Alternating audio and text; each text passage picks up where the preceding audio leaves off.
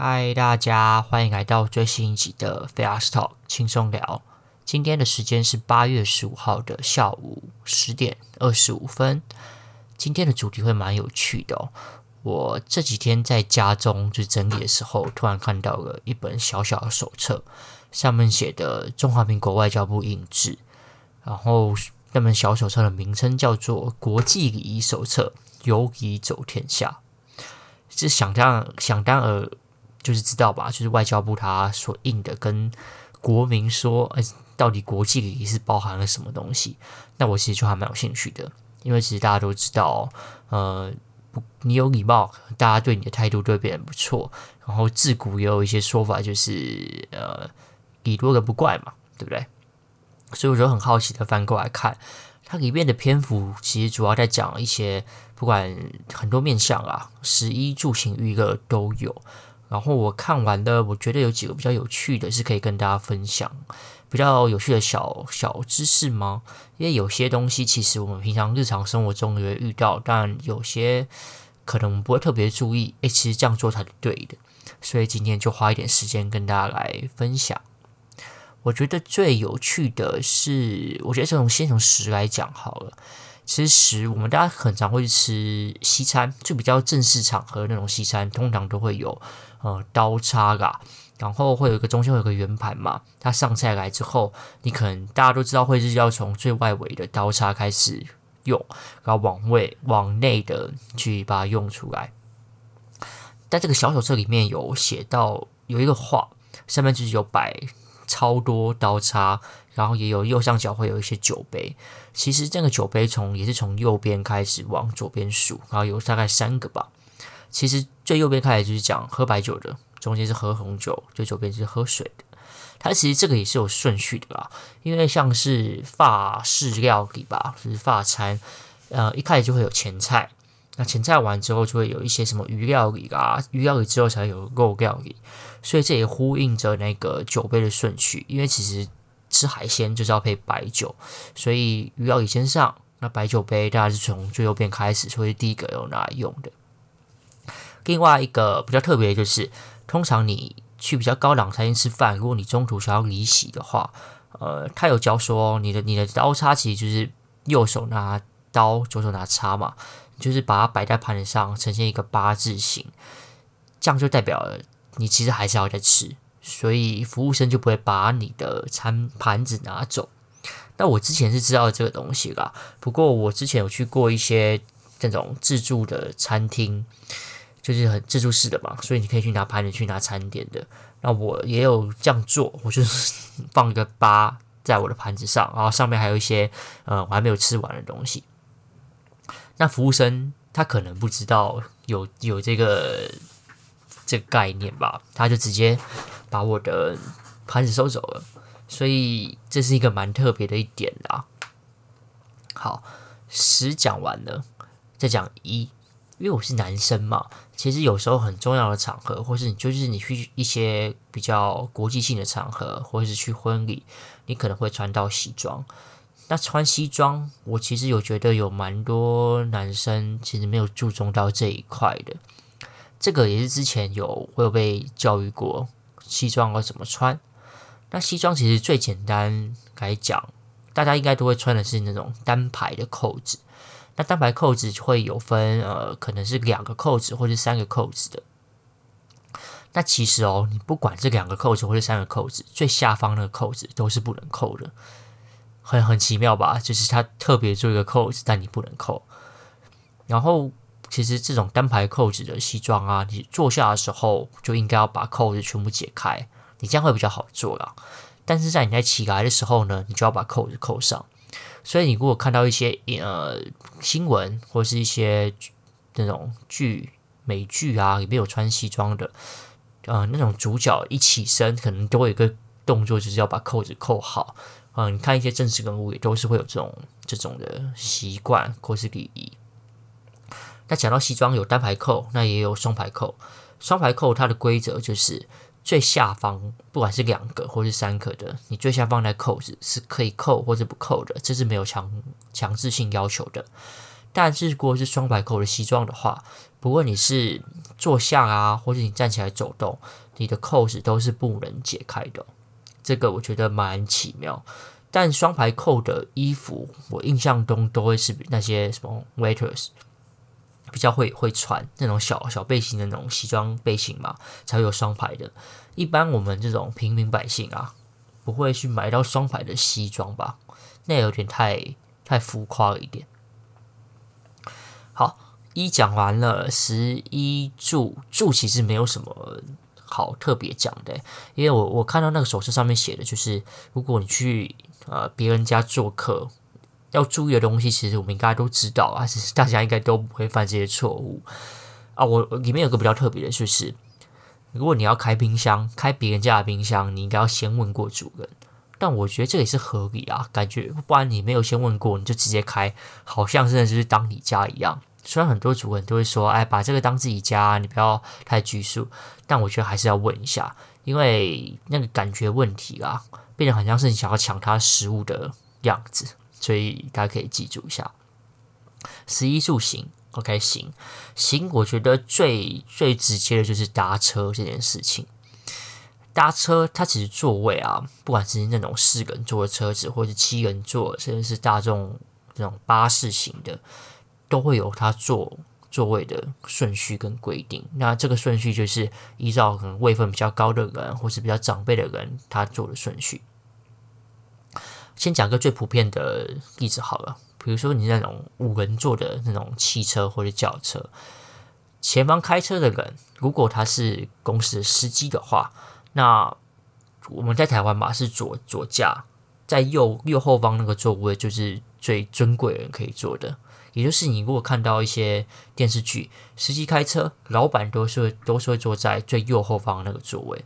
那依序最右后方的座位，再来是最左左后方的座位，再来才是前座。所以如果你是一个司机开车来去载你的话，那你通常都会坐在最右后方。所以如果你跟主管出去开会啊，你应该要把最右后方的座位让给他。其实有些主管会比较 care 这种。搭车礼节的问题，然后另外一个我觉得比较特别，就是他有特别提到啊，如果是吉普车车型是吉普车的话，就算你驾驶人是司机，那右前方那个位置才是最尊贵的。我是觉得啦，因为吉普车通常都是双门的，可能是因为右后后座比较难进去吧，所以才有这个规定。大家可以记一下。但如果驾驶他不是司机，驾驶是可能跟你平辈的人，或是就是朋友啊，或者是就是主管的话，那你应该你不能坐在右后方哦，因为右后方通常就是把把驾你坐在右后方，通常就是把驾驶当成是一个可能比比你地位比较低下一点啊。虽然这样讲不太好，但是礼节上来说，就是司机开车你才可以坐右后方，所以如果你是平辈。坐跟你开车一起出去玩的话，其实你不能坐右后方，你应该是要坐前座，跟他一起去，呃，去哪里你就要坐前座，这样才会比较有呃礼貌一点。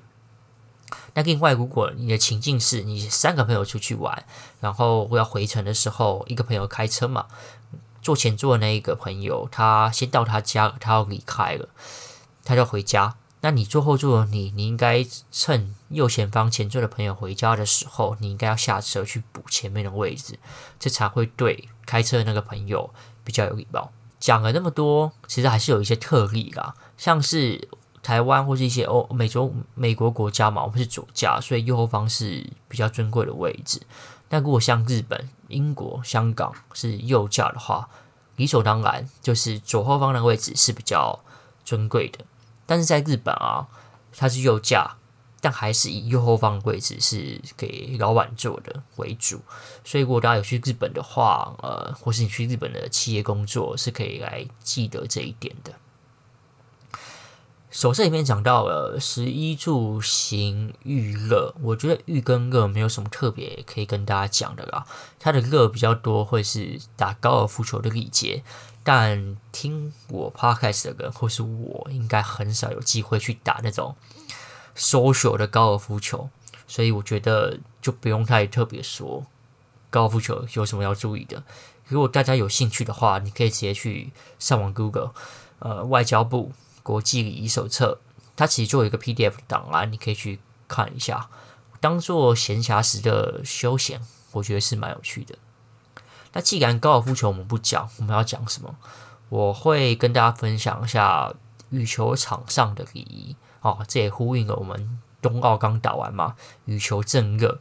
如果大家想要去球馆打球，或是呃自己想要去跟朋友打球运动的话，我觉得也是一个蛮好的分享哦。羽球场上礼仪有其实有分蛮多的啦。第一个就是你在场上或者场下。我们就先来讲一下场上的礼仪好了。通常啊，呃，你去球馆或去运动中心，呃，台湾的运动中心应该比较少会有这种情况。这个情况就是你可能会跟人家并场的情况。那运动中心通常你是一个人租一个场地，然后你就是跟你的朋友在那边打，那比较不会有这个问题。那如果你是去那种民间的球馆打球的话，通常都会跟别人组领打嘛，就临时的领领打的组合。那你去领打的时候，通你要你要做的事情是什么？你要上去跟人家对打的时候，每个人都应该要出球。你不能看到别人拿一桶球在那边球场上，你就拿着拍子空手没拿球就过去跟他打了。那可能对方不会特别讲，但其实有在打球的人都会 care。哎，你跟我来就是报队 PK。呃，你怎么没有出球？因为坦白讲啊，一桶羽球如果是高级一点的球，通常大概就是四百五到四百五以上。因为我自己在打球，我觉得三百多到四百左右的球都没有很好打，所以一桶大概就五百，然后有些更好的可能会到六百。那一桶就十二颗嘛，所以一颗球其实价值至少都是三十块以上。那你跟别人打球，你可能一场打下来会换两三颗球。如果都是对方出球的话，等于你就是现赚了大概六七十块。所以其实从金钱上来说，你应该要出；但从感情感觉上来说，你更应该要出嘛。因为一起来打，场地场地费一起付，大家都出球，应该是很公平吧。好，另外一个就是，如果你去球场啊，呃，别人在场上打球的时候。你去旁边，假设你是要绕过场地去装水，或者去洗手间，或者是你要去哪里，切记切记切记，你的脚千万不要踩到场地，就是你不要踩到线，你也不要踏进场地。然后另外一个就是，呃，通常羽球场它是一整个横排嘛，它可能有一到四面的场地。那如果你要从假设从左到右是一二三四好了，那你的位置刚好在二跟三的球球场的后面，你想要到球场对面去，我建议你啦，你还是往左或往右绕过一或是绕过四走到对面去，而不要直接从二跟三的中间穿过去。这为什么呢？这其实跟你不要踩进场内其实是有很大的概念，就是相同的。主要就是别人在场上打球的时候，他可能要救一颗球。他可能会冲到场外，然后为了救那个球，他可能扑到地板上。然后，如果你是踩到他场地的话，对双方来说啊，都很容易会受伤。受伤是最大家最不想看到的嘛。那另外一个就是，如果他要冲过去救这颗球，然后刚好你走在场边，你可能没有踏进去，那你也会，他也会被你影响。他会怕挥到你，或或是会打到你，而他不去救这个球，那有可能他们是赛末点。他没救这个球，然后就给赢了。这个就是你知道，你你可以就是不要，你可以避免这件事情发生，然后避免这些冲突发生。所以其实我我我其实最忌讳的就是不要去踩到场地这件事情，因为我觉得呃对球场上的人是一个尊重。好，另外一个就是这是场外的行为啊，就是你没有在打的时候。那如果你是正在打的人，你应该会注意什么事情？嗯，我觉得先把时间推回到两个礼拜前的奥运羽球场上，应该会看到有蛮多那种翻网球的。所谓的翻网球，就是你可能打球过去，然后球碰到网子，然后它就会不规则的乱跳嘛。那刚好打到网子就弹过去啊，你就得分了。然后通常啊，对方就会开始，就是你得分的那一方，你都会举手跟对面球场的人示意。那示意是为什么？因为其实这种翻网球，也就是俗称的 lucky ball，就是你很幸运，刚好翻过去了，而且你得分。那你为什么会得分？因为这种翻网球你很难预期，而且你就算是翻网球，你超级难打回去，甚至根本是打不到。所以举手示意的概念有点像是你就是跟对方，哎，不好不好意思啊，就是我我比较有有好运一点，我比较幸运一点，所以刚好翻过去了。那你不要介意，我跟你抱抱歉一下，我得到这一分也是我运气比较好。所以方网球，我在打球的人，你打出这种球，你一定会跟对方对方示意，但你也不是就是举个手挥一下就完了，至少你要确保你的眼神有有接触到啊，你要看到对方有接受到你的就是示意动作，再把它放下来，不然你等于就是白白举了吧。那另外一个你也会举手示意就是，嗯，可能在往前扑球，球打到对方球球员的身体了。那这个也会马上跟人家示意，因为有因为羽球的其实出速很快，你随便杀一下，可能就是几两百就是一两百公里的速度打到人家身上。虽然你不要看羽球它很小，你如果你很近距离很快速的打到，其实也是会痛的，好不好？网络上都有都有影片是羽球可以拍爆西瓜了，你可以去看一下，就是有找国手吧。我记得是找林丹吗？就是他就是实测，就是他这样挥可以可不可以把球打进去西瓜？那事实证明是完全可以的。所以其实羽球打到人是会痛的哦，所以打到人你应该也是要跟大家就是去去示意一下。那另外一个就是，通常打完一场球赛的时候啊，嗯，双方球员不管你是赢或是输，都应该走到网前去跟人家就是握手。那因为这几年你可能看到奥运其实不会做这种不会做这种事情，只是是因为疫情的考量啊。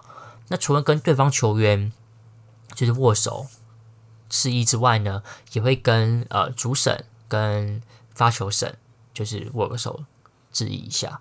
这次奥运都会是以就是可能点头啦，然后鞠躬啊代替。那这个其实一定要做，和是一种不成文的规定了啦。那另外一个就是，如果你要换球的话，嗯，像是正式比赛会比较长，会有这种规定，也不算规定，就是不成文的规，就是不成文的规定啊。就是他会跟对方球员说他要换球，然后也会请示主审能不能换球。因为其实主审他一个很大的要注意的事情，就是整个比赛时间的掌控。所以如果你太频繁的换球啊，通常选手你去换球，你都会他稍微去那边。走一下，绕一下，绕一圈，让自己的体力能够恢复。所以过多的换球就会变成比赛的时间的延误嘛。所以有时候你可以看到比赛的时候，选手说我想要换球，然后主审不给换，这是这是有可能的。那主要就是时间的掌控。所以换球的时候要跟主审示意，也要跟对方球员就是讲说，哎，我要换哦。那其实对方球员他不能决定你能不能换，通常都还是主只能主审决定你能不能换了。好，讲完了换球这一趴，另外可以再讲一下，如果最近在看球的人可以看到，就是你如果是接发球的那一方，通常啊，你站好之后，你你手就会先举着，就是挡在前面，就是跟对方的发球人说。嗯，我还没准备好，然后我手放下的时候，你才可以发。这个也是羽球场上的一个不成文的规定啊。